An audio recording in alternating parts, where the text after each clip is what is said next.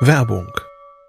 Was nervt extrem? Richtig, wenn Webseiten lange laden. Deswegen machst du deine Seiten schnell, indem du an den Web Vitals schraubst. Dabei schwer zu optimieren? Die Time to First Byte. Das hat Mitwald jetzt geändert. Im Managed Cloud Hosting des Agenturhosters bekommst du eine genaue Analyse deiner Time to First Byte. Du siehst erstmals, über welche Hebel du die KPI verbessern kannst. Teste jetzt 30 Tage kostenlos. Alle Infos unter www.mitwald.de/heise.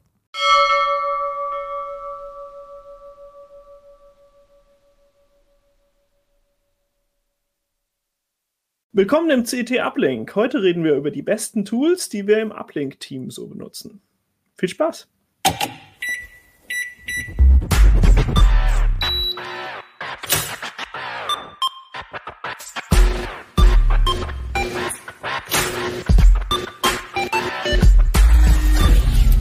CT Uplink. Heute mit mir im Uplink sind äh, Kim Sartorius und Michael Wiczorek. Und wir reden über Software und Dinge, die uns den Alltag erleichtern. Das Ganze wird aber gesponsert von Dell und deswegen jetzt erst noch einen kleinen Spot. Die Breite des Dell Technologies Portfolio macht uns zum Partner mit den IT-Lösungen und dem Know-how, die Sie benötigen, um Ihr Unternehmen in die Zukunft zu transferieren. ProDeploy Suite ist darauf ausgelegt, Ihr Geschäftsmodell zu ergänzen. Dell Technologies Experten und Partner führen Bereitstellungen aller Art durch, angefangen bei grundlegenden Hardware-Installationen, Planung, Konfiguration bis hin zu komplexen Integrationsprojekten. Besuchen Sie uns online unter dell.de slash kmu-beratung. So, dann kommen wir direkt zur Sache, würde ich sagen. Was habt ihr denn so mitgebracht an Tools, über die wir heute reden? Also ich habe ähm, Visual Studio Code. Das finde ich ist ein, einfach eine ne geile IDE, um Mikrocontroller zu programmieren und besser als die Arduino IDE. Und das zeige ich später mal ein bisschen, ähm, wie man damit so arbeitet. Ja, ich habe so ein paar Kreativsachen. Äh, also die stelle ich manchmal auch fürs Heft vor und die, die ich dann auch tatsächlich privat weiter nutze, ähm, habe ich jetzt einfach mal so rausgesucht. Das wäre ClipDrop. Ähm, das ist so ein Programm, mit dem man entweder per App Dinge aus in der Wirklichkeit fotografiert und das stellt das dann gleich frei und was man sonst mit Photoshop sehr aufwendig macht und dann kann man das weiterverwenden. Das gibt es aber auch für den Desktop und ähm, Canva, das äh, ist so ein Programm, wo man ganz viele, also entweder Social Media Posts oder irgendwelche Postkarten, Bilder, Flyer, alles Mögliche mit erstellen kann. Ähm, genau, und ich benutze auch ganz gerne Procreate, das ist so ein Malprogramm, also wie Adobe Fresco, nur nicht von Adobe. Äh, naja, und anders als Adobe Fresco, es ist ähm, für mich besser. Ja, auf Procreate bin ich schon sehr gespannt. Ähm, ich werde heute Sensei zeigen. Das ist ein Analyse, Alltagstool für den Mac, das einem alle möglichen Innereien erklärt und äh, ganz viel Transparenz bietet, wo Apple ansonsten sagt, nö, nö, das hatte ich alles nicht zu interessieren. Äh, das liebe ich absolut, dieses Tool, das äh, hilft mir im Alltag sehr. Und als zweites würde ich gerne mal Discord vorstellen, für alle, die Discord noch nicht so im Detail kennen. Was macht das Tool eigentlich? Warum ist es jetzt in den letzten anderthalb Jahren zu so viel Beliebtheit gekommen? Und äh, was kann man alles auf unserem Heise Online Discord-Server machen, da ich den ja auch täglich ähm, betreue und da schon eine Community langsam heranwächst. Ja, voll cool. Dann würde ich sagen, dann fangen wir doch mal mit den kreativen Tools an. Ja, gerne. Also ähm, ich kann ja mal, soll ich denn direkt mal was zeigen am besten? Genau, hau richtig deinen Bildschirm rein, dann hole ich, hol ich den dazu. Genau. Ah ja. Okay, also das hier ist zum Beispiel Canva. Startseite mal Genau, also ich äh, erkläre mal so ein bisschen für die nur zuhörenden äh, Zuhörer, nicht Zuschauer. ähm, das ist eine Webanwendung. Also wir sehen jetzt hier einen Browser ähm, mit deinen Designs. Das steht irgendwie ganz oben äh, auf genau. der Startseite. Äh, was macht man genau. denn mit Canva? Also mit Canva kann man, da gibt es ganz viele Vorlagen, zum Beispiel für ähm, Instagram-Posts oder für Präsentationen oder Videos, also die haben da echt einiges äh, im Angebot und da kann man dann auch mit anderen Leuten zusammen aus dem Team an diesen Designs arbeiten. Äh, das ist in der kostenlosen Variante, ähm, geht das mit nicht, also geht das mit bis zu fünf Leuten, glaube ich, und danach ähm, ist es dann kostenpflichtig und dann gehen auch noch mehr Leute.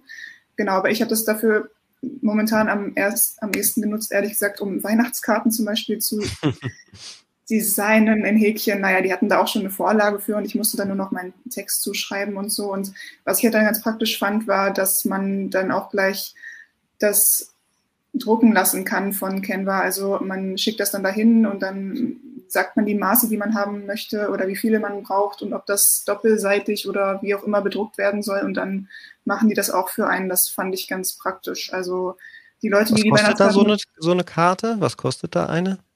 Ähm, ungefähr? Ungefähr. Das, ich habe es jetzt nicht mehr genau im Kopf, aber ich glaube, das war, ja, müsste ich mal gucken.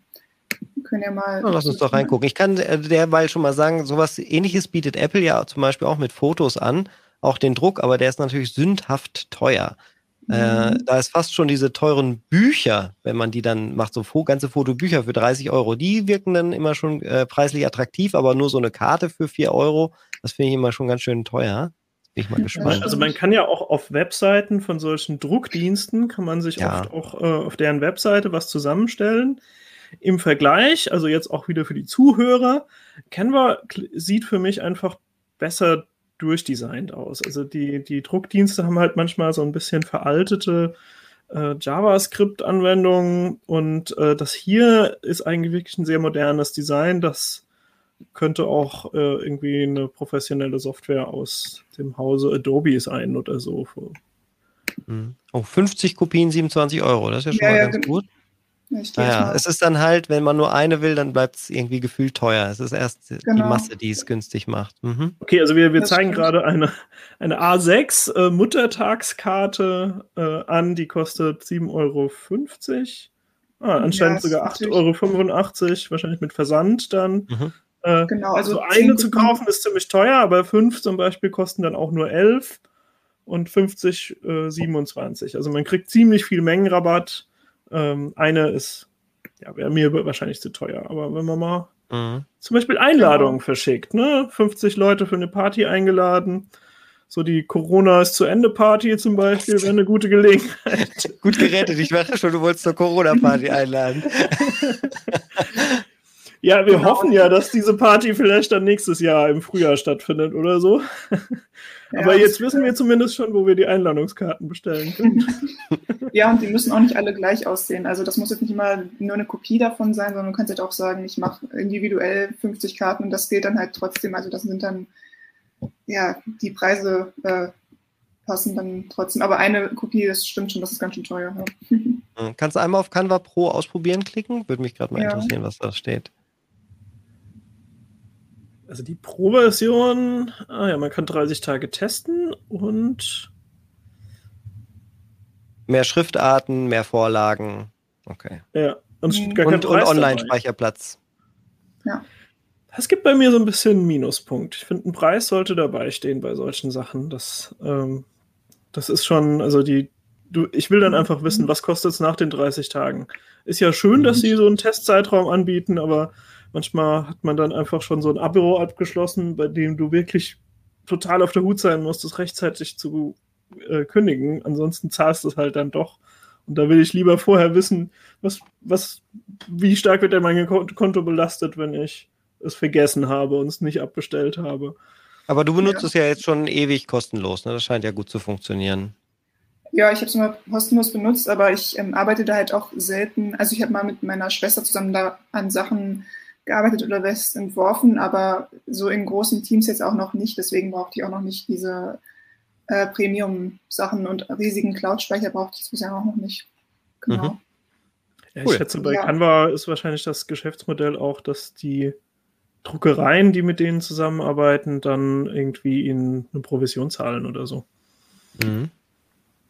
Mhm. Wollen wir Reihe umgehen oder wollen wir äh, direkt bei Kim weitermachen mit dem Desktop das nächste? Das passt vielleicht the äh, thematisch besser zusammen, weil ich glaube, so, so Programmier-IDE ist dann to total nerdig jetzt zwischen rein.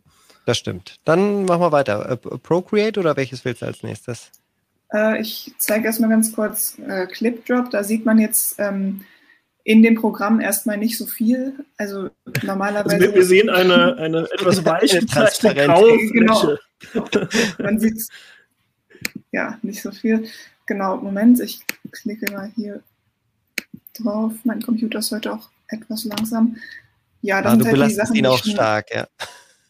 Hm, ja, ich habe ein Programm geöffnet, das ist schon hardcore für ihn. Ähm, genau.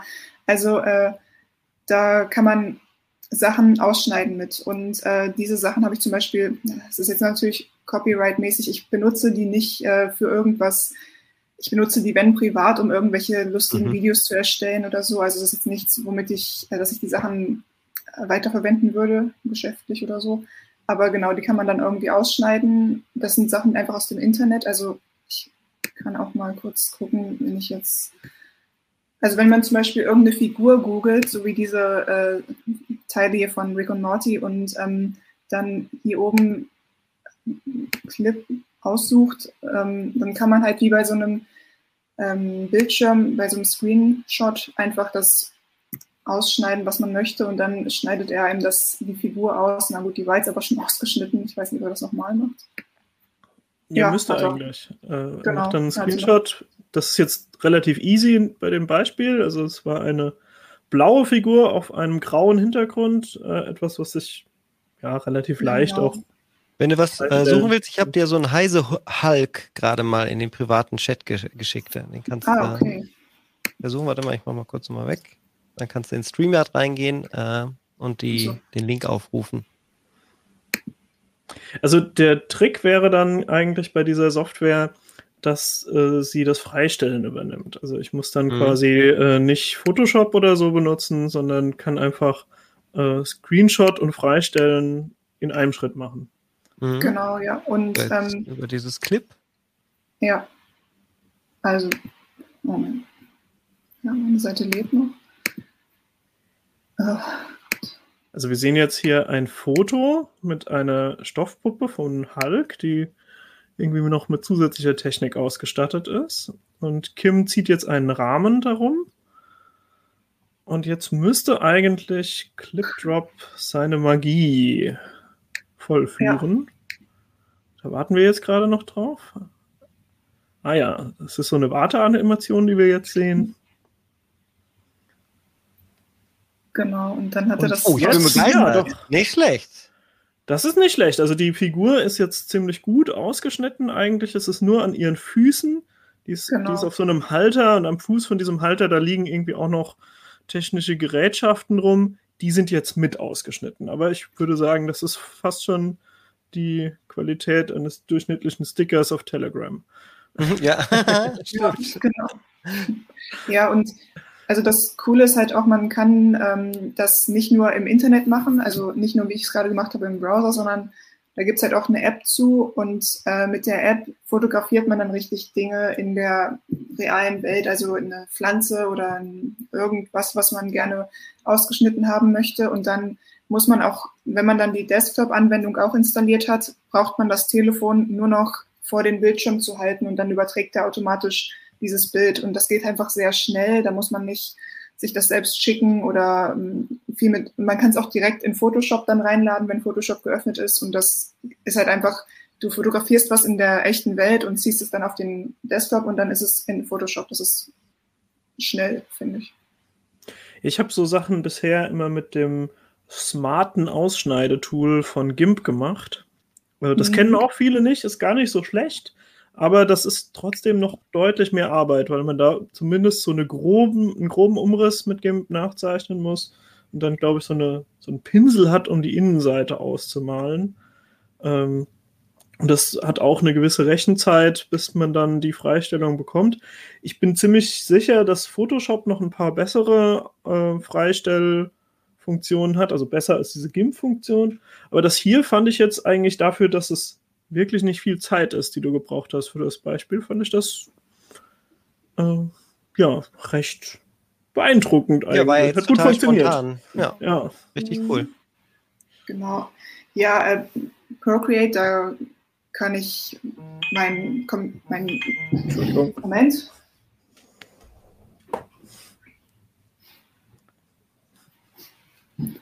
Genau, also Procreate ist so eine Anwendung für Tablets, also auch nur für macOS leider und ähm, also für iPads. Ich Seid ihr eigentlich der Meinung, dass der Mac immer noch die bevorzugte P äh, Rechnerplattform für Kreative ist? Ja, denke schon. Insgesamt äh, allerdings lassen sie ja die Streamer ganz schön im Stich. Also OBS läuft zum Beispiel auf Mac sehr viel schlechter als unter Windows und so eine richtig gute Software zum Livestreaming äh, gibt es da nicht. Das wird eigentlich alles noch über Hardware da gelöst. Aber die ganz professionellen oder das, also Professionalität zeichnet sich nicht durch, ich habe Mac aus. Das muss erstmal ganz klar gesagt haben. Das ist natürlich sowieso klar. Das geht alles mit Windows oder mit Linux genauso. Ähm, aber ich habe schon das Gefühl, dass der Mac immer noch beliebt ist äh, in der kreativen Szene, weil er eine gewisse Ruhe ausstrahlt und auch äh, eher genutzt wird für, ich setze mich jetzt dahin, ich will, dass alles seinen Platz hat und immer gleich ist, was unter den Kreativen, die vielleicht auch den unaufgeräumteren Schreibtisch vielleicht öfter mal haben, die sind dann auch mit den anderen Betriebssystemen eher zufrieden. Ah ja, okay. Also nicht zwangsläufig besser, aber ändert sich jedenfalls. Ich finde auch mit den, wenn man Apple-Produkte hat, dann kann man auch die immer relativ schnell seine Dateien teilen. Kann man mit anderen Betriebssystemen natürlich auch, aber ich finde, dass der Mac da immer mit der Bildschirmfreigabe oder mit anderen, mit AirDrop oder so danach richtig Mhm. fragt, so nach dem Motto, nach dem Motto, möchtest du das jetzt teilen oder willst du es weitergeben? Das ist Ja, immer sehr leicht, finde ich. extrem, extrem ähm, zeiteffizient, weil halt alles aufeinander abgestimmt ist. Also ich benutze ja auch Final Cut zum Schneiden der Videos. Äh, Johannes benutzt zum Beispiel Adobe Premiere. Da sind wir komplett unterschiedlich, was das angeht. Aber ich genieße das, mit meinem Handy was machen zu können, dann einfach auf AirDrop zu stellen und dann kommt es da direkt an. Ähm, äh, das ist, ja, da spart man sich unfassbar viel Zeit und es funktioniert in 99 Prozent der Fälle, während mir Premiere immer, wenn ich es dann mal ausprobiert habe, auch gerne mal noch zehn Minuten vor Schluss abgestürzt ist. Das ist aber, das sind eins, es gibt auch Meinungen, die gehen genau äh, in die andere Richtung. Das Ja, ist muss- sehr individuell. Ich muss, ich muss zugeben, wenn ich Dateien vom Handy auf dem Rechner haben will, dann chatte ich mir die selber. Also Ja, man kann das Telegram einen Weg. Chat Ja. mit sich selber starten. und das geht tatsächlich ziemlich schnell, weil du halt einfach äh, den Teilen-Knopf vom Handy nutzt und dann die Desktop-Version von Telegram hast. Aber irgendwie denke ich jedes Mal, das ist doch nicht so gedacht. Das kann doch nicht Also der Weg eigentlich, sein. Ja, Ja, ich, bei mir ist es genauso. Also ich habe ja auch Windows-PCs, wie gesagt, zum Stream und wenn ich dann da was benutzen will, dann schicke ich es mir auch immer auf Signal und ich denke so, oh mein Gott, warum kann dieser Windows-PC nicht einfach AirDrop unterstützen? Ich schicke mir das auch genauso wie ihr oft selbst im Chatprogramm. Also das ist, glaube ich, ich glaube, das ist auch gar nicht so ungewöhnlich, dass man das so Nein, macht. das ist besser als E-Mail. Wenn ich dann immer noch den E-Mail-Client aufmachen muss oder so, das machen ja auch viele, sich es per Mhm. E-Mail schicken. Das wäre dann nochmal ein extra Schritt. Ja, wo hast du Procreate, Kim? Ja, also Procreate kann ich einfach eigentlich nur auf dem, ja, auf dem iPad, war- warte mal, Ja. das Das ist wunderbar so. zeigen. So. Uh, also wir sehen jetzt ein iPad und da ist eine Zeichnung mit einem Baum und verschiedenen Arten von äh, Schaukeln, glaube ich. Genau, das, also zu dem Bild kann ich ja sagen, das ist so eine typische Zeichnung von aus dem Informatikstudium, von wegen, was der Designer entworfen hat, was der Projektmanager meinte, was der Kunde hinterher kriegt und so, aber das, es hat erstmal nicht viel mit äh, Procreate zu tun. Ähm, das hatte ich nochmal irgendwann versucht, einfach abzumalen. Also weil ähm, bei Procreate, äh, ich finde es manchmal praktisch, wenn man halt irgendwelche Sachen abmalen möchte, dass man einfach ein Bild in den Hintergrund ziehen kann, eine Vorlage und danach macht man dann den, ähm, äh, ja, macht man eine neue Ebene auf, macht die ziemlich durchsichtig und malt das mehr oder weniger ab mit irgendeinem Pencil, den man da benutzen möchte. Das, das geht nämlich noch nicht in äh, Fresco zum Beispiel und das ist ziemlich easy. Ja, aber ansonsten, Moment, Schon okay, du kannst es notfalls auch einfach erklären. ja, So, genau. Ähm, ja, also ich kann auch mal die Pinsel versuchen in die Kamera zu halten. Es gibt ziemlich viele Arten von Pinseln. Man kann sich da auch welche importieren. Also man sieht jetzt äh, so, einen, so einen breiten Strich und einen schmalen Strich und dann einen, der so ein bisschen aussieht, als wäre er ja, gekleckst oder so. Und äh, dann steht da noch Wasserstift dabei, der hat irgendwie weiche Kanten. Genau. Ja, also es gibt ich finde eine sehr große Auswahl an Pinseln, mit denen man auch verschiedene Sachen zeichnen kann. Das ist ganz cool. Und ähm, ansonsten ja, kann man auch verschiedene Formate ähm, reinholen und auch exportieren. Das finde ich auch ziemlich praktisch. Also da geht, ähm, es geht auch mit Photoshop oder naja, die ganzen normalen Bildprogramme gehen auch, PDF geht auch. Also ja, weil das ging auch nicht so gut mit dem anderen Programm. Kostet Procreate ähm, was? Ja, das kostet einmalig, ich glaube, 10 Euro. Mhm. 10, 12 Euro, genau. Aber dann hat man es halt auch äh, für immer sozusagen und muss nicht nochmal bezahlen. Bei anderen Programmen hat man dann ja so eine Abo-Version und muss dann monatlich dafür bezahlen. Ähm, ja. ja. nicht bei allen. Die Affinity-Sachen sind ja zum Glück auch noch mit Lizenz, ne? Affinity Photo und Co. Ja. Also die sind nur teurer, ja. Okay. Also zum, zum Malen am Rechner, ähm, da gibt es halt als kostenloses Programm die freie Software Krita.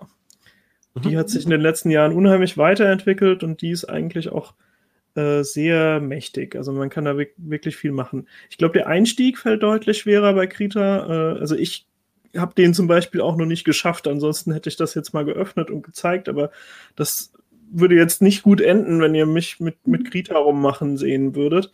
Ähm, wir hatten aber mal einen richtig schönen Artikel in der CT, ich glaube letztes Jahr oder vorletztes sogar, äh, wo ein ehemaliger Kollege, der eigentlich echt gut zeichnen kann, ähm, das Programm vorgestellt hat. Also den kann ich wirklich empfehlen. Das ist so ein Einstieg in dieses doch eher komplexe Zeichenprogramm. Und äh, ja, fürs Tablet dann Okay, also das wäre auch so fürs Tablet, wo man mit einem Stift und so richtig malt, ja? Weil das finde ich. Nee, Krita ist also, so. Äh, das gibt es für Windows und äh, alle Systeme und so einfach ein, ein Desktop-Programm und ich denke, normalerweise würde man es mit einem Grafiktablett halt benutzen. Genau. Mhm. Dann hast du das Problem, dass du natürlich die Hand-Auge-Koordination ist nicht so leicht, wenn du nicht unten drunter siehst, was passiert. Mhm. Und es gibt ja von, von Wacom, glaube ich, auch solche Display-Grafiktablett-Kombi-Geräte, die aber leider viel zu teuer waren. Ich fand das immer cool und dachte immer, ah, so sowas würdest du es dann hinkriegen, irgendwie mit der Hand zu zeichnen. Aber äh, das, also da irgendwie 800 Euro oder so für ein eher mittelmäßiges Display auszugeben, wo man dann drauf malen kann, das fand ich einfach zu viel.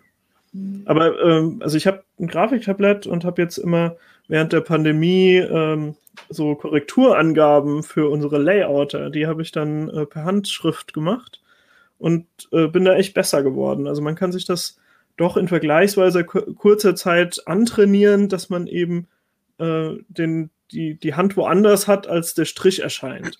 Äh, ja, also das ist so ein bisschen diese, diese 90-Grad-Ecke, der, der Monitor ist gerade vor mir und das Grafiktablett liegt und ich mal dann trotzdem, das kriegt man mit der Zeit auch hin. Mhm. Ja, bei Procreate kann man auch einstellen, ob man, also du kannst da richtig so, wenn wie wenn du mit Graphit oder so meinst, die Sachen dann auch verwischen mit dem Finger. Also du kannst auch ausstellen, dass der Finger irgendwas macht. Wenn du deine Hand aus Versehen auf den, aufs, äh, ja, auf den Bildschirm legst, dann kannst du auch einstellen, dass er dann nicht äh, eingreift oder irgendwas macht. Mhm, diese Handballenerkennung, ne, die ist bei dem iPad besonders stark und mit dem Pencil mhm. funktioniert die super gut. Genau. Ja, aber so verwischen mit dem Finger zu können, finde ich, das ist schon, mhm. schon, cool. Das ist sehr intuitiv gedacht irgendwie von der Bedienung. Ja. Genau. Ja, wollen wir einfach beim Mac bleiben und jetzt mal dieses Performance-Tool da? Sehr, sehr gerne. Dann zeige ich euch mal Sensei. Hier seht ihr die Innereien meines Macs. Ich habe Sensei mhm. geöffnet. Äh, man sieht jetzt also eine riesige Übersicht. Ähm, ganz was anderes, viele kennen das vielleicht, die, äh, die wissen wollen, was habe ich jetzt eigentlich nochmal für einen Mac oder MacBook? Die klicken dann oft auf den Apfel oben links und dann About this Mac und dann steht da halt, welcher Prozessor drin ist und vielleicht noch, wie viel Speicher man hat. Aber hier, das zeigt sehr viel mehr an. Ich bin gerade in der Dashboard-Anzeige, da sehen wir zum Beispiel die Batterieanzeige. Meine Batterie ist jetzt zu 80 Prozent gefüllt und die, ähm, das Leben in der Batterie ist nach drei Jahren auf 86 Prozent geschrumpft. Das heißt, 14 Prozent Akkukapazität habe ich schon verloren. Dann sieht man hier meine SSD, das sind 500 Gigabyte. Davon habe ich, die habe ich zu 68 Prozent belegt. Und darunter sieht man die CPU direkt mit Auslastung vom System und der von mir als Benutzer verursachten Auslastung auch noch nebenher. Äh, zusätzlich mit Temperatur und dann auch welche Programme gerade dann äh, meine CPU nutzen. Jetzt gerade ist es zum Beispiel der Google Chrome Helper, weil er ein Renderer ist. Das ist, weil ich über StreamYard jetzt gerade zum Beispiel dieses Fenster aufnehme und weitergebe. Und so habe ich natürlich einen super guten Überblick darüber, was zum Beispiel einen Rechner langsam macht. Also kann ich Kim, kann ich dir direkt sagen, das ist total sinnvoll. Dann weißt du genau, was den Mac zum Beispiel langsam machen könnte. Hier sieht man auch, wie der Speicher ausgenutzt wird. Ähm, äh, die 16 Gigabyte, die ich habe, also da benutzt der Kernel von macOS natürlich jede Menge. Äh, Google Chrome, da sieht man auch immer, äh, da, daher kommen diese Aussagen, die man ja kennt. Ah, Firefox, dieser alte Speicherschlucker oder Google Chrome, wenn da zu viel Tabs offen sind, dann geht gar nichts mehr. Das kann man hier dann auch super erkennen.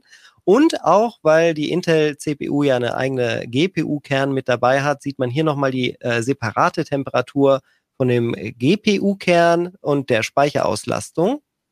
Und da hört das Ganze aber noch nicht auf. Es ist richtig, richtig heißer, cooler Kram. Und vor allen Dingen schön übersichtlich. Dieses Tool wird von einem kleinen Team gemacht und die machen nur dieses Tool. Äh, das äh, gibt es in der kostenfreien Version, da sind dann nicht alle Features freigeschaltet. Äh, es gibt dann eine Fassung, die kann man jährlich bezahlen, die kostet 29 Dollar, das finde ich recht teuer. Oder man macht das so, wie ich das hier gemacht habe, unterstützt eine Software, die absolut durchdacht und nahezu perfekt ist und bezahlt einmal 59 Dollar und kriegt dann eine Lifetime-Lizenz. Und ähm, ja, die, da muss man sich dann um nichts mehr kümmern. Unter Optimize sind viele Dinge, äh, für die man sich sonst auch einzelne Tools äh, zum Beispiel runterladen würde. Hier habe ich ähm, äh, Login-Items, äh, die ich anmachen kann oder ausmachen kann, um den Systemstart zum Beispiel zu verschnellern oder nicht und sehe auch vor allen Dingen, was macht das eigentlich alles. Also dieses Adobe Genuine Kram, das kann, möchte ich jetzt ausmachen. Das brauche ich nämlich eigentlich gar nicht, weil ich die Adobe Suite eh nur noch nutze, wenn ich sie manuell starte. Aber Dropbox soll bei mir an sein. Magnet ist für mich wichtig, um die Sachen hin und her in die Ecken zu setzen. Äh, und Menu Meters gibt mir auch einen Überblick darüber, äh, was mein Rechner so macht im, im Alltag, ohne jetzt dieses Tool hier aufzumachen. Dann gibt es einen Uninstaller, sowas ist bei Mac OS ja auch immer äh, für manche schwierig. Die wissen nicht so richtig, ja, wie schmeiße ich denn jetzt Hearthstone zum Beispiel von meinem Rechner? Dann kann man es hier einfach anklicken und sagen Delete, wenn man möchte. Man braucht ja eh kein Kartenspiel, das keiner mehr spielt äh, auf seinem Arbeitsrechner. Deswegen habe ich das jetzt mal hier gelöscht. Kann er nicht, weil er dafür den äh, Blizzard Launcher braucht. Aber jetzt hat er es doch geschafft. Er nimmt den, äh, also diese Fehlermeldung war, weil er dieses Battlenet dazu eigentlich auch noch deinstallieren möchte. Aber ja, das geht damit äh, verhältnismäßig gut und es sind auch vor allen Dingen alle ähm, Daten, die bei der Installation draufgekommen sind, gehen damit runter. Das heißt, ich kann sagen, ich kann auch die Su äh, Support-Files, zum Beispiel beim Spiel Disco Elysium, kann ich direkt mitlöschen oder ich kann die mit drauflassen oder meine Einstellungen zu dem Spiel, Grafikeinstellungen und sowas, die sind auch nochmal aufgeführt. Das finde ich sehr cool. Äh, bei Clean, da unterteilt er die äh, Sachen, die auf der Festplatte sind. Ich habe draufgeguckt, hier sind keine bösen Dateien drauf, nur so ein paar Musikdateien aus meinem Core. Ähm, da kann, das ist ganz, ganz nützlich, wenn ich zum Beispiel vergessen habe, da ist ja noch der Uplink von vor drei Jahren drauf und der nimmt vier Gigabyte weg, dann kann ich ihn hier ganz einfach anklicken oder einen Download, der nur halb fertig wurde, bevor ich ihn äh, doch nicht mehr haben wollte und dann kann ich ihn hier direkt löschen. Und ähm, dann geht es noch weiter mit dem Trim. Da kann man sicherstellen, dass Trim auch aktiviert ist für die SSD. Das ist es standardmäßig nämlich nicht immer. Und äh, hier arbeitet Trim halt im Hintergrund und äh, die Trim-Performance wird, wird optimiert. Dafür gibt es auch einzelne Tools, die kosten zum Teil das gleiche, was das Ganze hier macht. Hier nochmal meine Storage intern und jetzt wird es richtig cool. Pass mal auf, wenn ich auf Graphics klicke, dann sehe ich hier meine Processing Unit. Wenn ich jetzt eine eGPU angesteckt hätte, wie ich es normalerweise habe, wenn ich äh, das MacBook jetzt nicht mobil benutze, dann sehe ich hier auch meine eGPU rechts daneben. Und wenn ich da draufklicke, kriege ich Details, die man sonst nie sieht. Also zum einmal äh, wieder die Auslastung natürlich. Äh, man sieht, wo dieser Chip gefertigt wurde und all solchen ganzen Kram. Und unter Cooling sieht man auch nochmal, welche äh, CPU und GPU Cores äh, genutzt werden, wie warm meine, äh, das Alu, äh, wie sagt man ja, der Alurahmen vom, vom MacBook ist. Das wird alles hier mitgemessen. 35 Grad, wir sehen es genau. ja. Das ist der Wahnsinn. Aber intern natürlich äh, die CPU immer sehr heiß, wie bei Apple-Geräten gewohnt, äh, geht bis, bis 99 Grad sogar, glaube ich, hoch, der CPU Core One. Überlege gerade, wie ich hier in diese Grafikeinstellung komme. Da kann man eigentlich noch viel mehr sehen. Ah, da, Show All Statistics. Jetzt seht ihr es. Passt mal auf. Äh, da kann ich bei Spielen dann gucken, wie viel zu, benutzt wird für die Texturen. Der Texture Count, der ge, ge, geladen wird. Data Buffer. AGP Reference Texture Creation Count. Also alle Sachen, die im Hintergrund irgendwie gemacht werden, könnte ich mir hier angucken. Benutze ich persönlich nicht. Finde ich aber sehr, sehr, sehr, sehr spannend, dass man das damit halt auch mal auslesen kann wenn man denn mal wollte. Hier ist Eher ein Tool für Spieleentwickler, damit genau, sie gucken können, was sie, was sie getrieben haben, wie viel Grafikleistung sie für welchen Teil der Engine äh, benutzt haben. Oder direkt beim, äh, beim, äh, beim Erstellen auch von solchen Dingen äh, über Blender zum Beispiel. Dann sieht man direkt, was man damit dann auslösen würde, wenn man, äh, während es, man es äh, erstellt. Ja, und dann natürlich noch die Batterieanzeige. Mir wird noch ein schönes Herz angezeigt mit 86 Prozent. Insgesamt bin ich damit aber sehr enttäuscht, dass meine Batterie nur noch 86 Prozent Kapazität hat. Ja. Naja, nach drei Jahren ist das, glaube ich, so, was man. Eins ist okay. Muss. Ja. Hier sieht man jetzt nochmal die Lizenz. Es gibt einen Dark Mode, das ist für mich auch immer wichtig, weil ich mit den Augen Probleme habe. Finde ich sowas auch immer gut. Und hier kriegt man auch nochmal ein Herzchen, weil man die Lifetime-Lizenz gekauft hat. Für, wie gesagt, 60 Dollar. Kann ich jedem Mac-Nutzer nur empfehlen, weil es halt viele der Dinge, die man sich ansonsten an Einzeltools nimmt, sind hier in einem Ding direkt mit drin. Schön übersichtlich und ähm, ja, vor allen Dingen sehr, sehr verlässlich.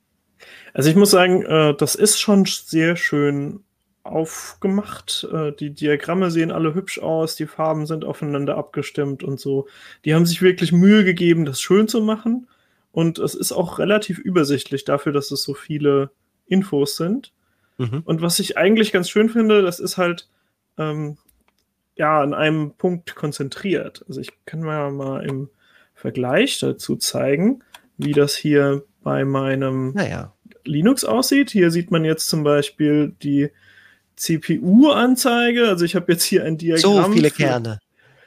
Ja, das sind, äh, das ist ein 16-Kerner, aber der kann Hyperthreading. Das heißt, die tauchen dann in dieser Anzeige hier alle doppelt auf, die Kerne, weil die ja auch aus zwei, also von ich kann tatsächlich 32 Programme haben, die dann Instruktionen an CPU-Kerne schicken. Ähm, und jetzt im Moment ist so typisch, äh, Anwendungen hüpfen so von einem Kern zum anderen, wenn sie nicht so arg viel, ähm, viel Last verursachen. Wenn ich jetzt ein neuronales Netz trainieren würde, dann würden die alle auf 100% schießen. Und hier sehe ich eben auch Auslastung und Netzwerk und so weiter. Also äh, ich kann auch so ein bisschen Statistik sehen aber äh, diejenigen, die jetzt sehen, also beim, ich habe jetzt einfach nur so ein Zeitreihendiagramm mit äh, Prozentanzahlen, äh, die man hier sieht, das ist nicht ganz so hübsch aufgemacht. Und zum Beispiel hier bei den Dateisystemen, da ist jetzt auch nur so ein Balkendiagramm, mhm. wie stark ist das ausgelastet. Also die Infos kriege ich schon.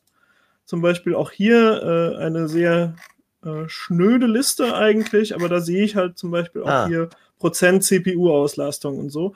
Ähm, Linux-User kennen so Sachen eigentlich äh, relativ oft von äh, dem Konsolentool Top.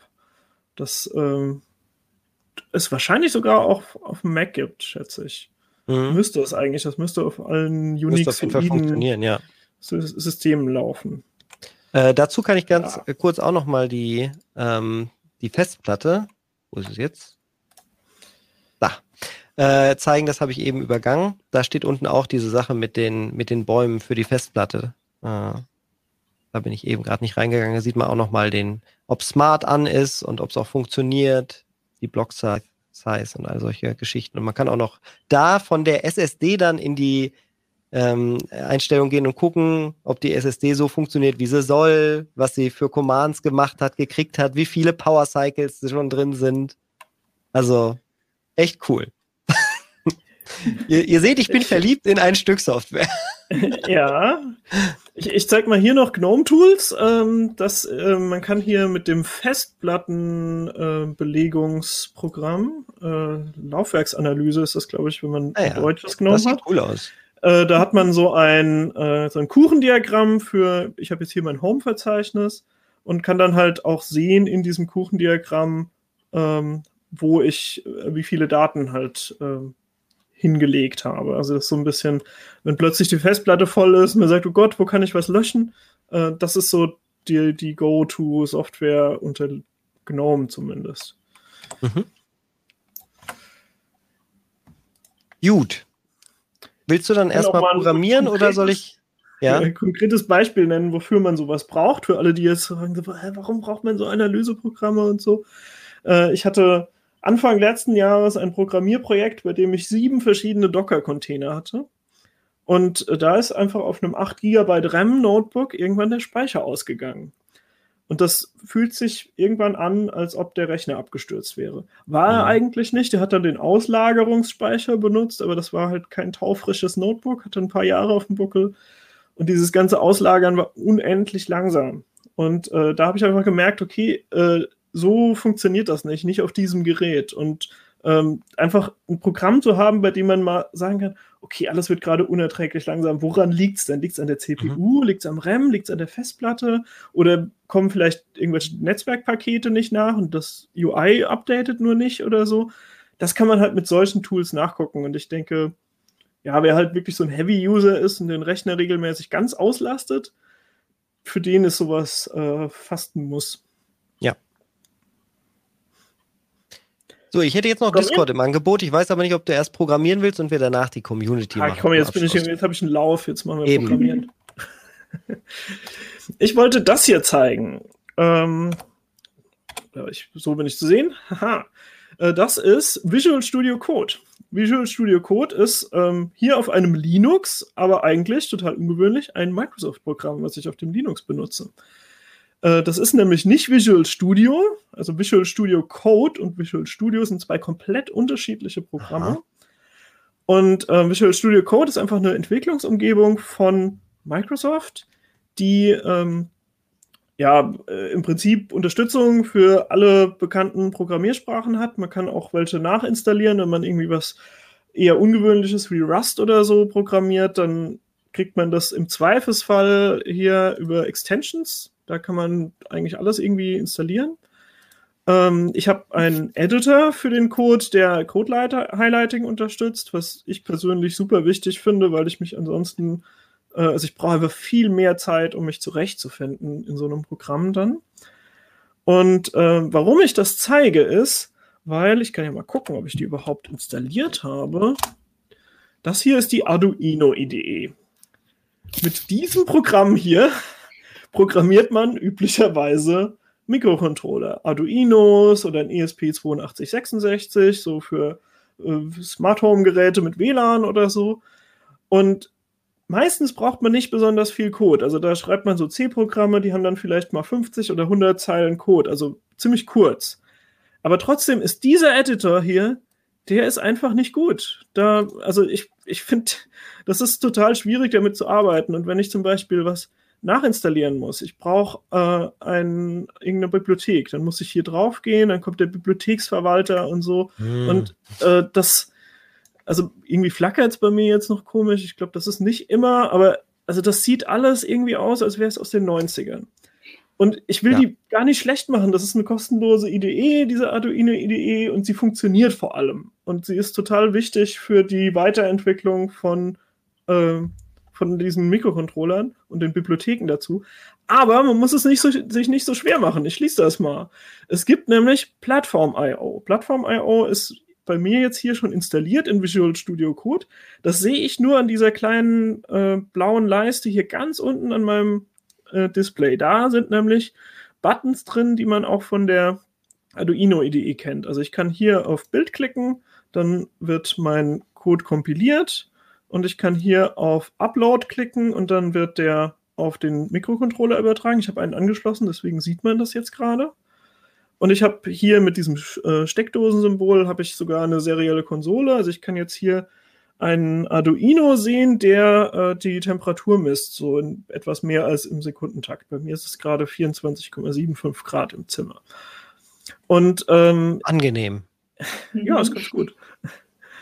Ähm, ich habe jetzt hier, äh, Plattform.io hat hier neben so ein Menü, was ich öffnen kann, sobald ich das installiert habe. Das ist auch eine Erweiterung, die ich installieren muss. Also man installiert sich Visual Studio Code und danach eben noch über diesen Extension Manager die Erweiterung zusätzlich. Und ähm, ich kann dann hier zum Beispiel Boards auswählen. Und äh, also ich habe hier gerade so eine Übersichtsseite für Plattform.io. Und hier gibt es diese ganzen Mikrocontroller. Also da ist der Arduino Nano, den ich gerade benutze, dabei und die ganzen anderen Arduinos. Da ist der ESP8266 dabei. Äh, wer Lust hat, kann auch STM32 oder so. Also die ganzen verschiedenen Prozessorarchitekturen, die eigentlich komplett unterschiedlichen Bytecode brauchen, ähm, die, die gibt es hier. Und ähm, ich kann im Prinzip in diesem Interface hier gucken, was es gibt aber ich muss das nicht mal benutzen. Im Grunde genommen steht nämlich alles, was wichtig ist, in einer Plattform.io INI-Datei. Und das merkt man immer, wenn irgendein Entwickler Plattform.io benutzt hat zum Entwickeln, dann liefert er diese Datei bei seinem Code mit. Und da sehe ich dann zum Beispiel hier oben Env Na, Na, äh, Nano Atmega 328. Das ist also ein Arduino Nano, der hat einen Atmega 328 Prozessor. Ah. Und äh, da wählt man dann das Framework aus, also das Arduino Framework heißt, ich habe die üblichen Arduino Bibliotheken und kann Arduino Strings in meinem Code benutzen und so weiter. Und wenn ich hier zum Beispiel unter libdeps, also das ist einfach eine YAML-Datei hier, oder ini oder ich glaube es ist YAML, also ich kann hier einfach hinter einem ist gleich ohne Komma verschiedene Bibliotheken auflisten. Und wenn ich hier unter libdeps eine Bibliothek einfüge, dann muss ich die nicht irgendwie über einen Bordverwalter nachinstallieren oder so, sondern ich schreibe einfach den Namen der Bibliothek dahin und dann lädt der die. Also der hat sein Repository mit den üblichen Bibliotheken und ähm, alles, was ich so über diesen Bordverwalter von der Arduino IDE kriegen würde, kriege ich hier auch. Nur, dass es reicht, den Namen hinzuschreiben. Und damit habe ich mhm. einfach so Sachen wie Wire-Bibliothek oder so, habe ich super schnell äh, eingetragen. Und dann kann ich halt auch, wenn ich zum Beispiel hier im Code dann schreibe include wire.h. Ähm, Deine Tastatur dann, klingt sehr schön. Ja, es ist aber keine besondere. Hm eine Logitech K120. Oh Gott, oh Gott, oh Gott, oh Gott. Das hättest du nicht sagen. Alle hätten gesagt, ah, womit hat Pina nur ihre, ihre mechanischen Tasten eingeschmiert? Das klingt ja super. Die, die, die Magie, wenn man das Mikrofon in die Nähe macht. Ähm, ich kriege jetzt hier zum Beispiel äh, unterringelt von äh, Visual Studio Code. Also das hat erkannt, äh, dass es diesen Include gar nicht ausführen kann, weil es diese Bibliothek nicht kennt. Und äh, da würde es jetzt reichen, dass ich hier einfach Wire dazu schreibe bei LibTabs und einmal auf Kompilieren klicke und dann äh, geht auch dieser Hinweis hier wieder weg. Und auf solche Hinweise, auf irgendwelche Inspections und so weiter, auf solche Sachen muss ich immer verzichten, wenn ich die Arduino IDE benutze. Und hier habe ich eben Tools, wie sie auch Profis benutzen, aber bei äh, in einem kostenlosen Programm. Und für mich ist also das ein, ein Riesentipp, einfach für äh, Mikrocontroller-Entwicklung immer äh, diese, diese IDE zu benutzen. Die ist einfach, mhm. also mit Plattform.io geht das total gut und wenn man mal verstanden hat, wie ähm, diese INI-Datei funktioniert, also dass da irgendwie immer eine Plattform, ein Board, ein Framework drinstehen muss, das sind die Standardeinstellungen, die braucht man immer. Und dann kann man äh, sich das Leben noch ein bisschen erleichtern, indem man den Upload-Port und Monitor-Port und so angibt. Dann fragt er nicht, sondern macht es einfach. Ähm, ist auch eigentlich alles ganz gut dokumentiert. Ähm, und ja, vor allem ist es halt toll, wenn man äh, ein Projekt findet, wo schon so eine Datei dabei ist. Äh, dann, dann geht das einfach super schnell. Und ich zum Beispiel habe jetzt alle Bastelprojekte, die so Mikrocontroller haben, die ich in der CT hatte, habe ich äh, mit dieser Software geschrieben. Und äh, wer das also dann einfach nur übernehmen will und sein Arduino damit flashen will, der öffnet einfach, also der, der lädt das über, über Git runter, öffnet das hier in äh, Visual Studio Code mit Plattform.io und drückt hier auf diesen Upload-Button und dann läuft das einfach. Also man muss dann gar nicht sich drum kümmern, per Hand nochmal die Bibliotheken zu installieren oder so. Das mhm. macht alles die INI-Datei, die kümmert sich drum. Ist es kostenlos sehr, sehr Programm, oder? Ja, das ist kostenlos. Also ah, okay. Visual Studio Code ist, glaube ich, sogar freie Software. Also gar nicht unbedingt das, was man von Microsoft erwarten würde. Aber die haben ein richtiges Team dahinter und ähm, äh, entwickeln das ständig weiter. Und das ist also auch, äh, da sind auch Tools dabei für Webentwickler und so. Also das ist jetzt nicht auf äh, C-Entwicklung festgelegt. Mhm. Ähm, wenn du jetzt die Libraries da hinzugefügt hast in der Liste, hast du irgendwie eine Seite, die du den Leuten nochmal mit auf den Weg geben willst, äh, wo, welche es gibt? wo du die herkriegst, welche es gibt, genau, wo du dann Also ich kann hier, ähm, es, gibt, es gibt diese Home-Seite, die sich automatisch öffnet, wenn ich Plattform.io installiert habe. Mhm. Und da gibt es hier Link, auf der linken Seite so Reiter. Und Mhm. in diesen Reitern kann ich dann auch äh, den Namen von Libraries eingeben und danach suchen. Und äh, finde dann alle möglichen. oder so? Äh, ich, ich sehe da auch verschiedene Versionen. Also ich kann jetzt hier zum Beispiel die NeoPixel Library, das sind für so RGB-LEDs, haben manche Leute in ihren Rechnergehäusen Mhm. verbaut. Äh, die kann man da ansteuern mit dieser Ah. Library. Ich sehe gerade, Tags. Ich hatte nach Funktionen gefragt. Genau. Da, mit Tags könnte man auch nach Display zum Beispiel suchen. Dann wird man alle Libraries, die für Displays relevant sind, dann aufgelistet kriegen. Genau, aber im Sehr Prinzip cool. reicht es einfach, irgendwas in den Suchschlitz einzugeben. Ja. Äh, Man sieht, man findet auch so verwandte Sachen. Und hier ist zum Beispiel aufgelistet, auf welchen Plattformen das alles läuft. Also hier ist die Liste ewig lang. Äh, mit dem Framework Arduino läuft das zusammen. Hier unten sind alle Versionen aufgelistet. Und ich kriege hier auch noch ein Codebeispiel. Also ich habe teilweise, ohne wirklich mit einem Browser die Doku öffnen zu müssen, habe ich Mhm. allein mit den Codebeispielen von hier ähm, das äh, hingekriegt zu benutzen, weil da nämlich auch mehrere sind. Ich kann die hier auswählen und das ist so ein Dropdown und dann nehme ich einfach ein anderes Beispiel und habe dann, gut, in dem Fall jetzt eine Menge Code, da hätte ich wahrscheinlich, bräuchte ich eine Zeit, bis ich mich durchgearbeitet habe, aber bei anderen Libraries ist das dann weniger. Ansonsten einfach äh, Websuchen funktionieren. Also wenn ich äh, irgendwas finde, was sich über die äh, Arduino IDE installieren lässt, läuft das normalerweise auch mit Plattform.io. Ähm, Wer sich jetzt vielleicht fragt, äh, wie ist das jetzt mit Uplink vielleicht sogar verwandt? Äh, wir haben zum Beispiel im Studio in Hannover, wenn es dann bald wieder hoffentlich äh, in, zum Einsatz kommt, äh, auch solche Arduinos im Einsatz, um zum Beispiel unsere Szenenstarter ähm, zu programmieren, dass die sich dann äh, der Bildmischer damit läuft oder das Soundboard geregelt wird. Das machen wir auch darüber. Ähm, das ist ja echt cool, dass es damit jetzt so viel besser geht, weil ich weiß noch, der, den wir oder die, die wir da gerade im Einsatz haben, die haben wir auch noch auf diese alte traditionelle Art gemacht mit Achim. da da könnten wir jetzt dann äh, den nächsten auch mal so aktualisieren. Sehr, sehr, sehr, sehr cool. Ja, das sieht voll nice aus. Also ähm, würdest du auch sagen, das ist einsteigerfreundlich? Weil ich muss ehrlich sagen, wir haben damals ähm, mit Notepad angefangen, jetzt nicht Mikrocontroller, aber allgemein zu programmieren.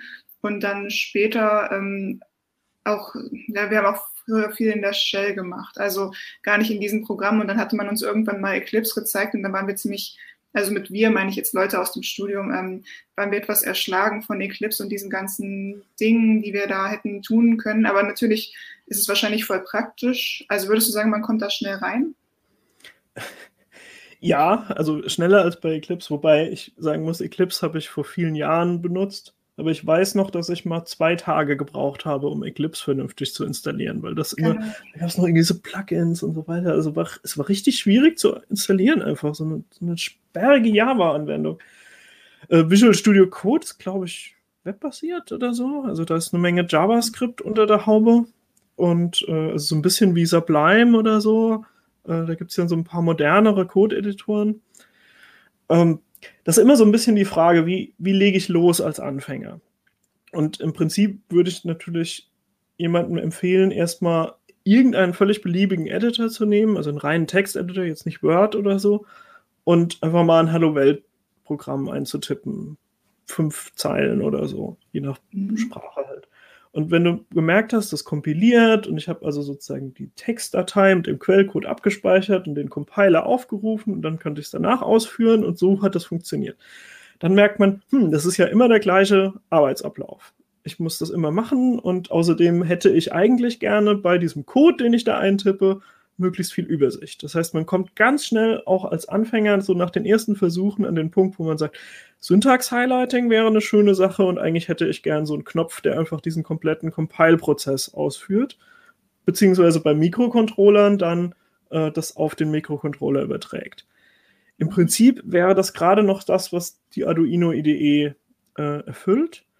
Und ich würde aber sagen, es lohnt sich relativ früh auf sowas wie Plattform.io zu wechseln, ähm, einfach damit man sich, damit man keine Arbeit investiert, um sich einzugewöhnen in eine Software, bei der man dann danach sagt so, ah, es ist aber einfach unbequem und ich, wo kriege ich jetzt eine Bibliothek her, wenn ich sie benutzen will und so weiter. Das ist dort einfach besser gelöst. Und, was man nicht unterschätzen sollte, das haben nämlich Anfänger als nicht so im Blick, äh, wenn man programmiert, ist, will man eigentlich nicht, dass alles so in Stein gemeißelt ist. Wenn man loslegt, dann gibt, vergibt man manchmal einfach irgendwie Variablennamen, die nicht so schlau sind oder so. Und merkt dann so, ach, eigentlich wollte ich was ganz anderes ausdrücken mit meiner Variable a unterstrich oder so. Und dann, ähm, dann kann ich die umbenennen, wenn ich eine IDE habe, die so Refactoring-Optionen hat, wo ich einfach sage, ich möchte diese Variable, die hier definiert wird, jetzt überall gleichzeitig umbenennen. Und dann soll das die IDE, also das, der Editor, den ich benutze, soll dann den Code durchsuchen nach der Syntax von der Sprache, die ich gerade benutze und gucken, wo wird diese Variable verwendet und die umbenennen. Und das ist dann, man kann das klüger lösen als einfach nur ein Suchen und Ersetzen. Und das machen eben diese IDEs. Und äh, also die, die nutzen quasi aus, dass eine Programmiersprache formalisiert ist und dass es eben dann leichter ist zu sagen, ich habe genau das und das ändert jetzt seinen Namen und das finde ich überall dort, wo es tatsächlich verwendet wird. Und äh, IDEs, die sowas tun, also ich kann ja auch, auch mal zeigen, ich äh, liebe auch für Python-Programmierung PyCharm. Mhm. Sieht man das jetzt? Ja, das ist das, dieses Fenster hier. Ähm, und das ist sowas, äh, solche IDEs nehmen einem das ab. Da kann ich jetzt einfach sagen, ich möchte zum Beispiel äh, Refactor, Rename, diese Variable, die möchte ich jetzt RS485 unterstrich Serial umbenennen, weil das dann klarer wird. Und zack, hat sich das hier überall verändert. Und ähm, ja, also ich nehme ähm, PyCharm äh, eigentlich immer für Python-Programme, weil das ist noch optimierter und ähm, finde ich einfach super bequem. Ich kann das hier mal ausführen. Das ist nämlich jetzt eine serielle Verbindung zwischen dem Mikrocontroller und meinem Rechner. Also der, äh, der Rechner hat jetzt mit diesem Python-Programm dem Mikrocontroller ein R geschickt über eine RS485-Verbindung und der Mikrocontroller hat ihm die Temperatur zurückgeschickt. Deswegen sehe ich jetzt hier neben, also langsam hochfahren, da war die Temperatur gerade 24,81 und genau die sehe ich auch hier in dem Python-Programm. Das war jetzt also ein bisschen Magie sozusagen.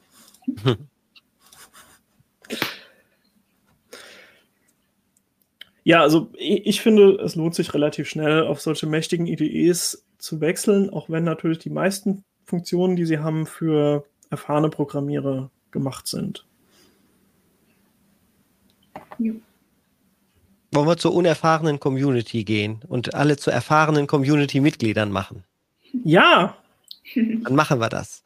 Also, ich äh, habe hier Discord aufgerufen. Für die, die es nicht kennen, das ist äh, das, was äh, heutzutage genutzt wird, um Communities zu verwalten, um ja, quasi ein modernes Forum der Neuzeit, so wird es auch oft ge, genannt. Und es ist zwar eigentlich mal auf Spiele ausgerichtet, wird aber eigentlich inzwischen für alle möglichen Sorten von Communities, Support-Anfragen und sonst was genutzt. Also für PR-Zwecke. Discord wird äh, eigentlich überall inzwischen eingesetzt. Und so gibt es natürlich auch einen Heise Online Discord. Der ähm, ja, zeichnet sich dadurch aus, dass die Community hier gesammelt über Themen natürlich reden kann, wie man sich das in einem Forum ähm, ja auch vorstellen würde oder in einem Chatraum. Zusätzlich gibt es aber die Funktion, wie man sie auch über Zoom oder Teams kennt, zum Beispiel eine Videokonferenz zu machen, sich in Privatchats kurz zu schließen und natürlich auch Rollen zu verteilen. Und diese Rollen sind ganz, ganz wichtig, da sie Ordnung in das ganze Chaos reinbringen und ähm, zusätzlich werden auch noch Bots unterstützt und dadurch können man also über externe Dinge äh, auch noch ähm, ja Dinge, äh, Sachen regeln oder oder äh, Dinge einsortieren lassen, die die auch noch mehr Ordnung bringen. Links, ich, für die, die jetzt nur zuhören, gibt es eine Spalte. Die erste Spalte, das ist die ganz wichtige.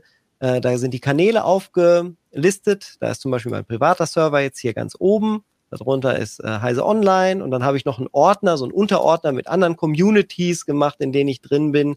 Da gibt es zum Beispiel so ein Sim-Racing-Team, da kann ich mir Sachen angucken. Oder äh, was gibt es denn hier noch Spannendes, was gut ist? Ähm, hier der Stay Forever Podcast zum Beispiel hat auch einen Discord natürlich. Da gibt es dann Fragen an die Podcaster oder sowas. Ähm, und äh, so funktioniert natürlich auch unser äh, Discord. Da gibt es einmal oben die Regeln mit einer Etikette, damit äh, da muss jeder erst einmal zustimmen, ansonsten darf er bei uns gar nichts sagen. Also das ist ganz, ganz wichtig, dass man da erstmal den Regeln zustimmt. Und dann gibt es ein paar Moderationssachen und den Streamplan. Das ist ein Raum, den kann nur ich zum Beispiel und andere Administratoren editieren. Da geben wir nur Auskunft. Da gibt es keinen Diskurs, sondern da gibt es nur immer die Links zur aktuellen Woche zum Beispiel. Wann läuft die Heise Show? Wann läuft zum Beispiel eine Heise spielt oder ähnliches? Und darunter beginnen dann die Textkanäle. Da gibt es allgemein bei uns Heise spielt Feedback, Heise Show Feedback, Uplink Feedback. Da kann man uns zum Beispiel sagen, wie findet man jetzt diese Tools oder mit uns nochmal in Kontakt äh, kommen äh, ich glaube, näher dran an uns kommt man fast äh, aktuell gar nicht, weil da immer direkt zum Beispiel äh, bei Heise Show, wenn man jetzt sagt, ach Martin Holland, schön, das war mal wieder eine Top-Moderation in der Heise Show, dann wird er sich dann hier direkt bedanken. Ähm, zum Beispiel. Das geht natürlich auch alles noch per E-Mail, aber äh, die Schaffenden und Kreativen der Welt nutzen immer, immer mehr Discord. Also ich habe zum Beispiel auch, jetzt ist es hier nicht mehr drin, aber ich hatte zu dem Indie-Game Nebuchadnezzar dem Discord gejoint und hatte da dann mit den Entwicklern direkt noch über die Entwicklung von ihrem Spiel geredet, als es noch gar nicht draußen war, aber ich die Testversion schon Probe gespielt habe für einen Livestream. Und ähm, ja, es wird so stark angenommen, dass dieser direkte Draht da entsteht. Äh, ich denke, das ist der große Pluspunkt von Discord und den wollen wir natürlich genauso nutzen. Ähm, also würdest du sagen, das ist sozusagen das Webforum weitergedacht? Ja, Webforum weitergedacht. Es hat auch eine Suchefunktion. Also ich nehme jetzt mal eins, wo ein bisschen mehr steht. Ich habe zum Beispiel hier auch meine Community gefragt, was findet ihr gut an Discord? Was findet ihr nicht so gut? Und ich würde einmal hier ähm, äh, durchaus, weil es auch kritisch ist, gerne die Antwort von 3M vorlesen. Also was er gut findet an Discord ist, es gibt eine Übersichtlichkeit innerhalb der einzelnen Server, was ich gemeint habe. Man kann ja verschiedenen Servern joinen. Es gibt ein gutes Rollenkonzept, das heißt, ich, es gibt Administrator, Administratoren, es gibt äh, Unterordnung für Rollen, zum Beispiel, wenn jemand auf Twitch subscribet, dann kann ich ihm den Twitch-Subscriber-Rolle geben als Abonnent und dann hat er zum Beispiel mehr Rechte. Dann kann er in Voice-Chat reinkommen, weil ich sage, okay, XY vertraue ich, der subscribt ja auch und dann kann er mit mir reden während des Livestreams. Sowas zum Beispiel. Mhm. Ähm, was, was super cool ist. Dann ähm, es ist einfach, weil man keinen eigenen Server aufgeben, äh, auflegen muss. Das heißt, man braucht sich jetzt nicht eine Maschine reinlegen und man kann da Discord draufspielen und alles selber machen. Das hat natürlich Vor- und Nachteile, aber Vorteil sicher, es ist sehr, sehr einfach, da man diesen Server einfach kostenlos von Discord gestellt kriegt. Äh, dann gibt's Audio-Features, die kann ich hier einmal zeigen unter, wo sind sie denn? Ich glaube, es ist Benutzereinstellungen, genau. Dann unter Sprach- und Videochat ich kann verschiedene Eingabe- und Ausgabegeräte nutzen. Das ist für mich super, super wichtig, weil so kann ich zum Beispiel Audio von meinem Spiel, was ich streame, hier separat reinmachen und in einen Raum reinfließen, während ich beim Ausgabegerät was ganz, ganz anderes habe. Zum Beispiel die Leute, die mit mir im Raum sind. Und dann hört man über den äh, Stream, den ich nach Twitch oder YouTube rausgebe, zusätzlich doch die, die, Leute, die mit mir im Discord sind, aber halt nicht den Rest von denen. Das ist äh, sehr, sehr cool. Und äh, auch deren ähm, ja, äh, Störgeräuscheunterdrückung ist sehr, sehr gut. Was nicht so toll ist, ist die Videoqualität. Ähm, erst recht, wenn die Hardwarebeschleunigung für H264 nicht aktiviert ist.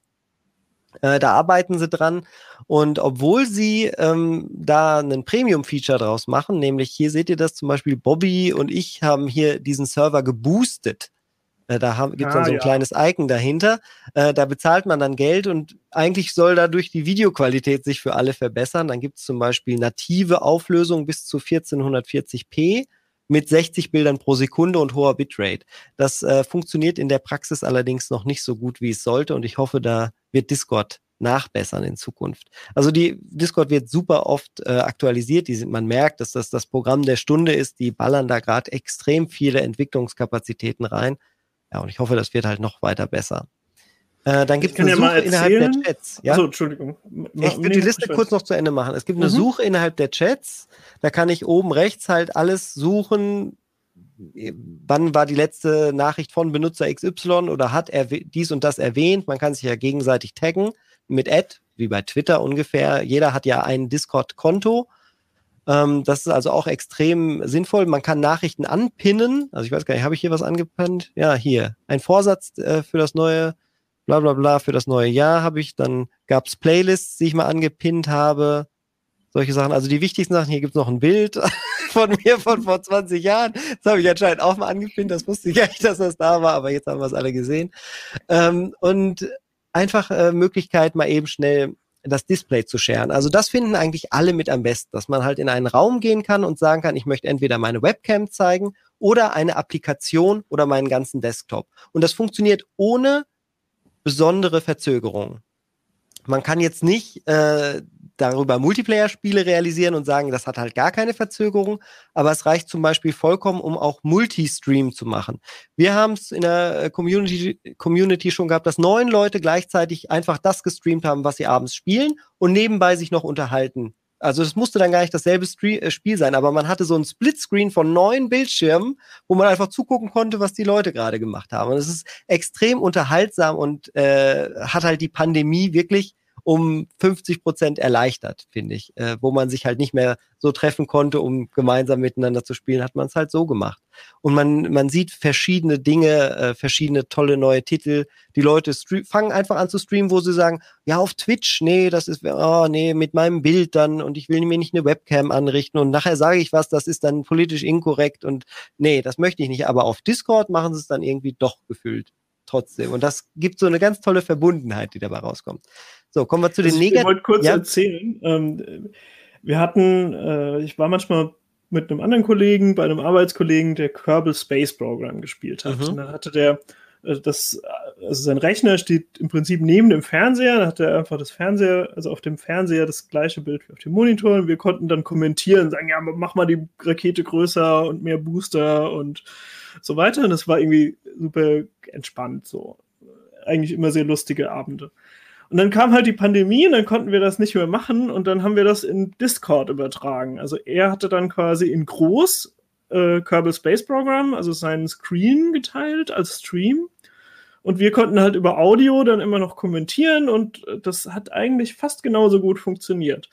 Und mhm. da war ich also doch recht angetan, wie, äh, wie gut die, die Software halt dieses Konzept irgendwie in die virtuelle Welt übertragen konnte. Ja. Und ähm, zum äh, Automatisieren hier nochmal, jetzt gerade zeige ich zum Beispiel meinen Clips-Kanal, da werden automatisch, wenn jemand Clips macht auf Twitch oder so, landen die automatisch hier im Clips-Kanal. Da muss man dann nicht noch immer großartig reinposten oder sowas, die werden automatisch rein, reingetragen. Das finde ich auch immer sehr, sehr nützlich über diese Bots. Also ich kann jetzt auch in den Allgemeinchat zum Beispiel gehen. Ich habe jetzt so einen Atlas-Bot hier drin, der ist konfiguriert, der auch die Rollen verteilt und ich könnte sagen, Ausrufezeichen, äh, Kaffee und dann bringt mir der Bot hier der Nightbot in dem Fall einen ganzen einen, Kaffee für die Leute. Oder ähm, was gibt's hier noch unter Communities? Haben wir das, glaube ich. Oder Rules and Roles heißt es hier. da kann man sich sagen, für was interessiere ich mich überhaupt? Spiele ich Northgard? Spiele ich Mario Kart? Wenn mich das richtig interessiert, dann gebe ich da einen Like für, so ein Emoji, ein Emoticon und äh, sage, ja, das interessiert mich. Und wenn dann jemand mit einem Hashtag die Gruppe Mario Kart erwähnt, kriege ich eine Notification auf mein Handy weil zum Beispiel gesagt wird, hey, wir spielen jetzt wieder Mario Kart, ja, das, das will ich nicht verpassen, dann kann ich mich hier dieser Rolle selber zuordnen.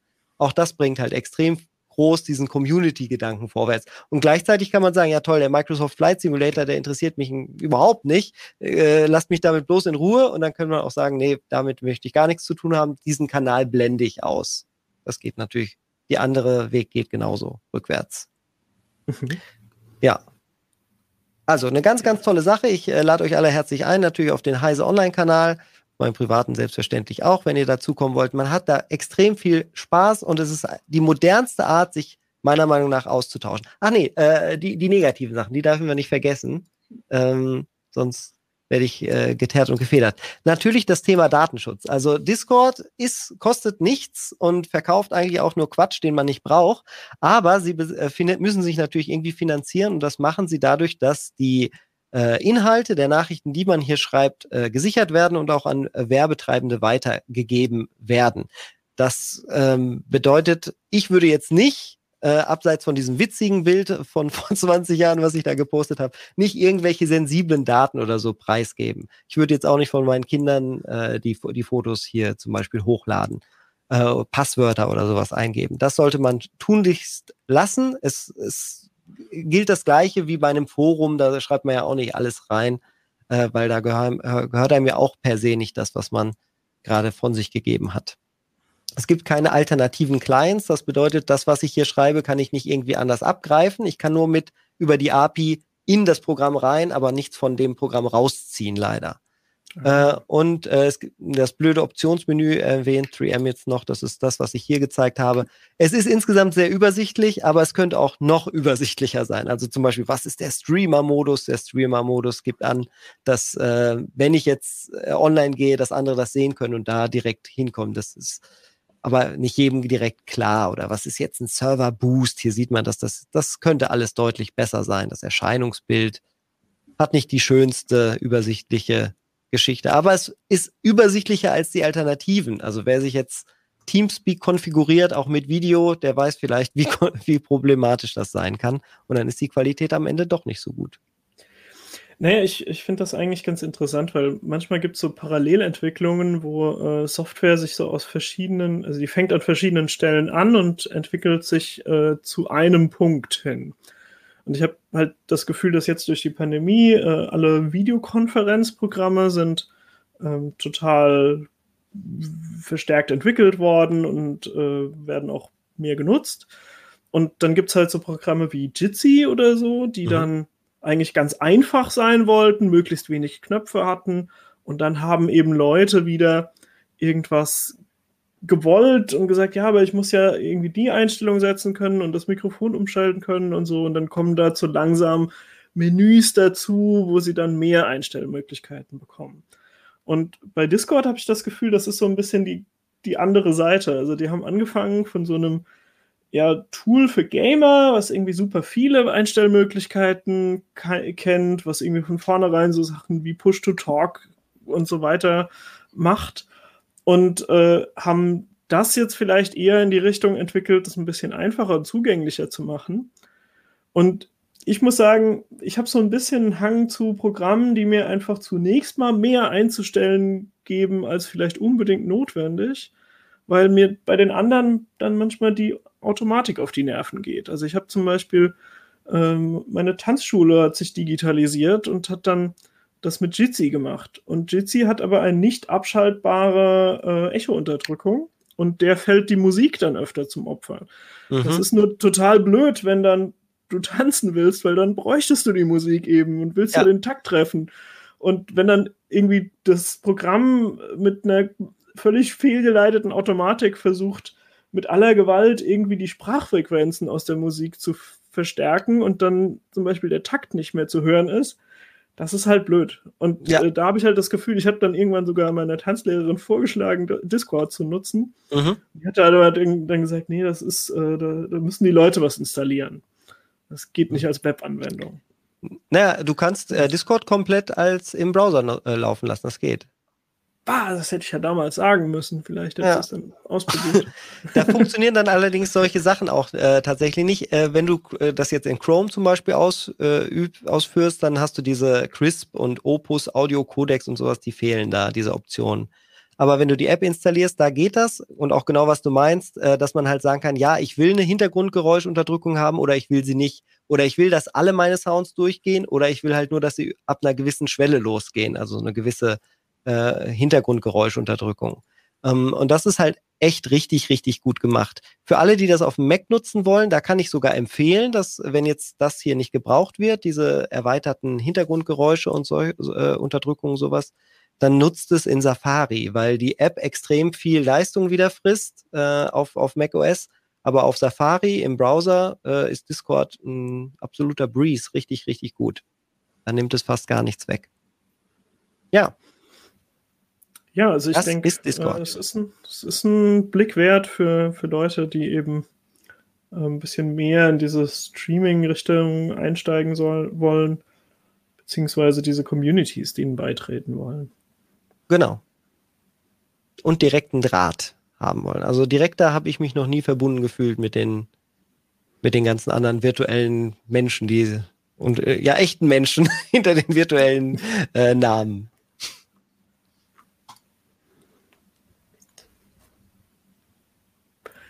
Vielen Dank, dass ihr dabei geblieben seid und mit uns unsere Lieblingssoftware angeguckt habt. Ähm, ich hoffe, dass Dell sie auch benutzt. Das ist nämlich unser Sponsor von heute, der nochmal seinen Hinweis loswerden möchte. Die Breite des Dell Technologies Portfolio macht uns zum Partner mit den IT-Lösungen und dem Know-how, die Sie benötigen, um Ihr Unternehmen in die Zukunft zu transferieren. ProDeploy Suite ist darauf ausgelegt, Ihr Geschäftsmodell zu ergänzen. Dell Technologies Experten und Partner führen Bereitstellungen aller Art durch, angefangen bei grundlegenden Hardware-Installationen, Planung, Konfiguration bis hin zu komplexen Integrationsprojekten. Besuchen Sie uns online unter dell.de slash kmu-beratung. Ja, und ähm, wenn ihr Zuschauer und Zuhörer äh, vielleicht noch Ideen habt, mit welcher Software wir uns mal beschäftigen sollten, dann schreibt uns das doch über uplink.ct.de oder zum Beispiel in den YouTube-Kommentaren oder natürlich, jetzt frisch kennengelernt, über unseren Discord-Channel. Wir versuchen darauf zu reagieren. Wir können jetzt noch nicht äh, versprechen, wann wir uns mal wieder, so wie heute, mit Software beschäftigen werden. Aber ähm, wenn sich die Gelegenheit bietet, dann werden wir eure Vorschläge auf jeden Fall berücksichtigen. Und außerdem ist es sowieso immer eine schöne Sache, mal wieder was auf was Neues gestoßen zu werden. Tipps geben ist einfach toll. Dann kann ich mich nur noch verabschieden. Bis zum nächsten Mal. Ciao. Bis zum nächsten Mal. Tschüss.